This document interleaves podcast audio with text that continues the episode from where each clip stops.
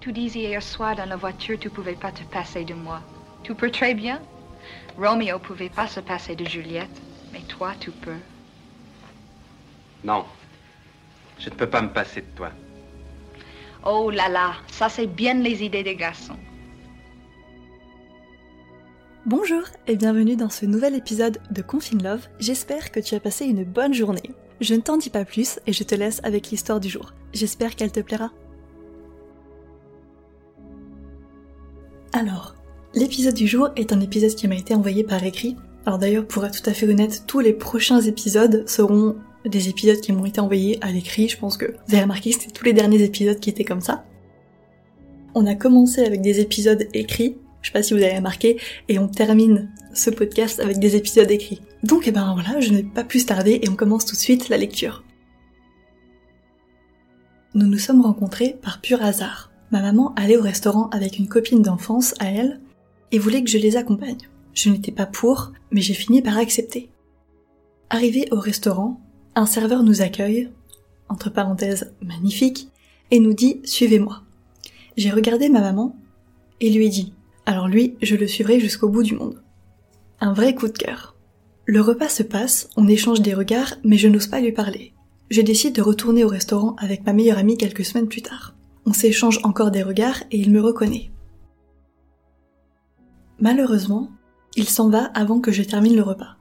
Je décide alors de le chercher sur les réseaux. Oui, oui, je suis allée jusque-là. Je le trouve et lui envoie un message. À ma grande surprise, il répond et me félicite de l'avoir trouvé. On discute et il m'invite à sortir boire un verre quelques jours plus tard. On se retrouve alors, on discute, rigole bien, et le courant passe vraiment bien.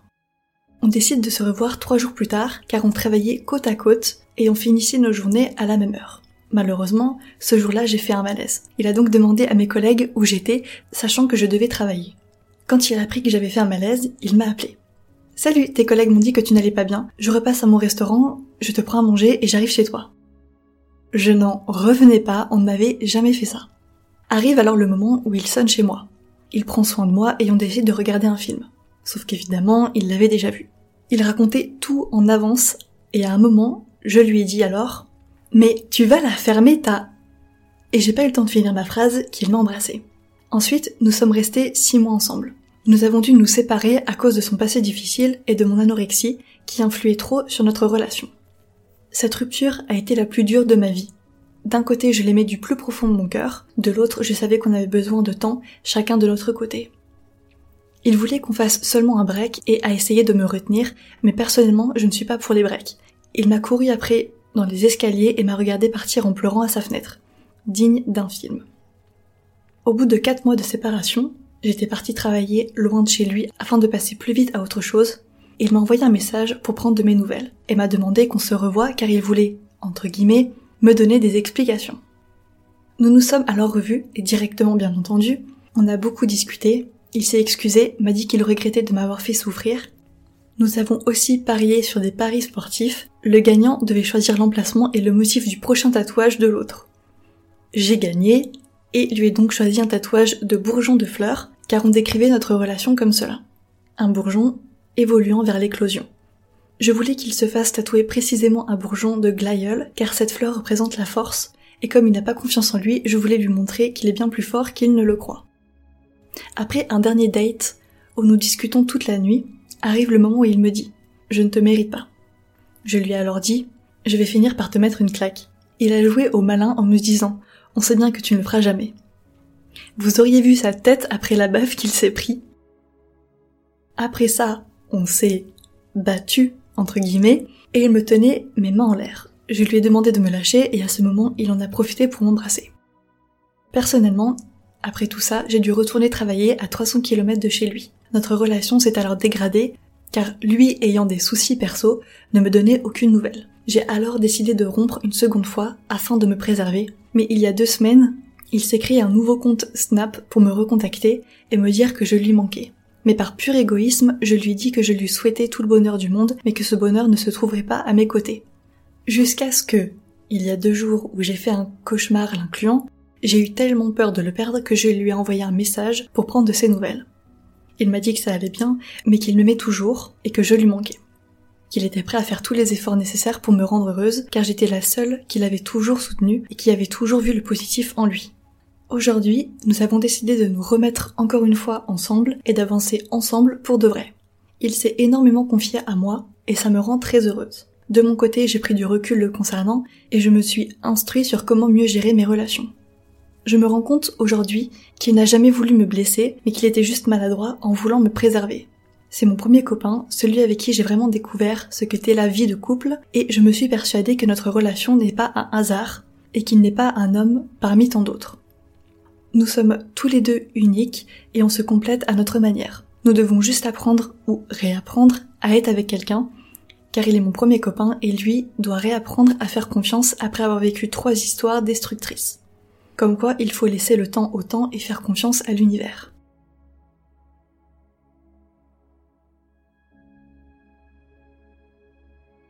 Alors, j'ai bien aimé cette histoire, j'ai cependant quelques petites remarques entre gros guillemets, hein. c'est juste que mon avis, mon avis n'est pas une vérité générale, c'est juste parce que comme c'est moi qui suis derrière le micro, autant que euh, je vous dise un petit peu ce que j'en pense. Parmi d'ailleurs toutes les histoires que j'ai entendues, j'essaie toujours de vous donner des, des conseils entre gros guillemets constructifs. Je ne suis personne pour vous donner des conseils, mais bon, voilà, c'est juste le, le, regard de quelqu'un qui est euh, à l'extérieur de cette relation, donc assez objectif. Bon, je suis super contente pour vous si effectivement ça fonctionne bien, que vous avez trouvé votre équilibre, etc. J'aime beaucoup la notion de temps dont tu parles parce qu'effectivement il faut laisser du temps au temps et surtout il faut laisser du temps aux gens de se reconstruire ou de se construire par eux-mêmes, seuls dans le célibat. Pour ceux qui connaissent mon premier podcast, j'ai tout un épisode sur le célibat et comment il peut nous aider à évoluer, tout simplement, en tant que personne seule, parce qu'avant d'être une personne en couple, on est une personne à part entière et on n'a pas à être complété par quelqu'un d'autre, on est déjà complet nous-mêmes. Donc bon, visiblement ça a l'air de bien fonctionner entre vous, vous vous êtes effectivement mieux appréhendé, etc. Donc c'est super. L'histoire du tatouage, c'est ouf, je ne sais pas si vous vous en êtes rendu compte, mais c'est quand même très osé parce que vous auriez pu vraiment vous séparer et lui aurait pu avoir ce tatouage pendant toute sa vie sur lui. Bon, moi je suis pas du tout une partisane des tatouages en couple, mais bon, visiblement c'est cool pour vous, donc aucun souci avec ça. L'histoire du break, je suis contente que t'en aies parlé parce que je pense pas, ou alors on a dû le faire une ou deux fois seulement dans Confine Love. L'histoire du break, perso je suis contre. On n'est pas dans Friends, même dans Friends ça se finit mal. Arrêtez de faire des breaks. Voilà. Les breaks c'est jamais que une séparation retardée. S'il y a besoin de faire un break, s'il y a un truc qui va pas, bah c'est qu'en général ça va pas forcément se finir bien. Donc là effectivement vous avez dû vous reséparer encore une fois après.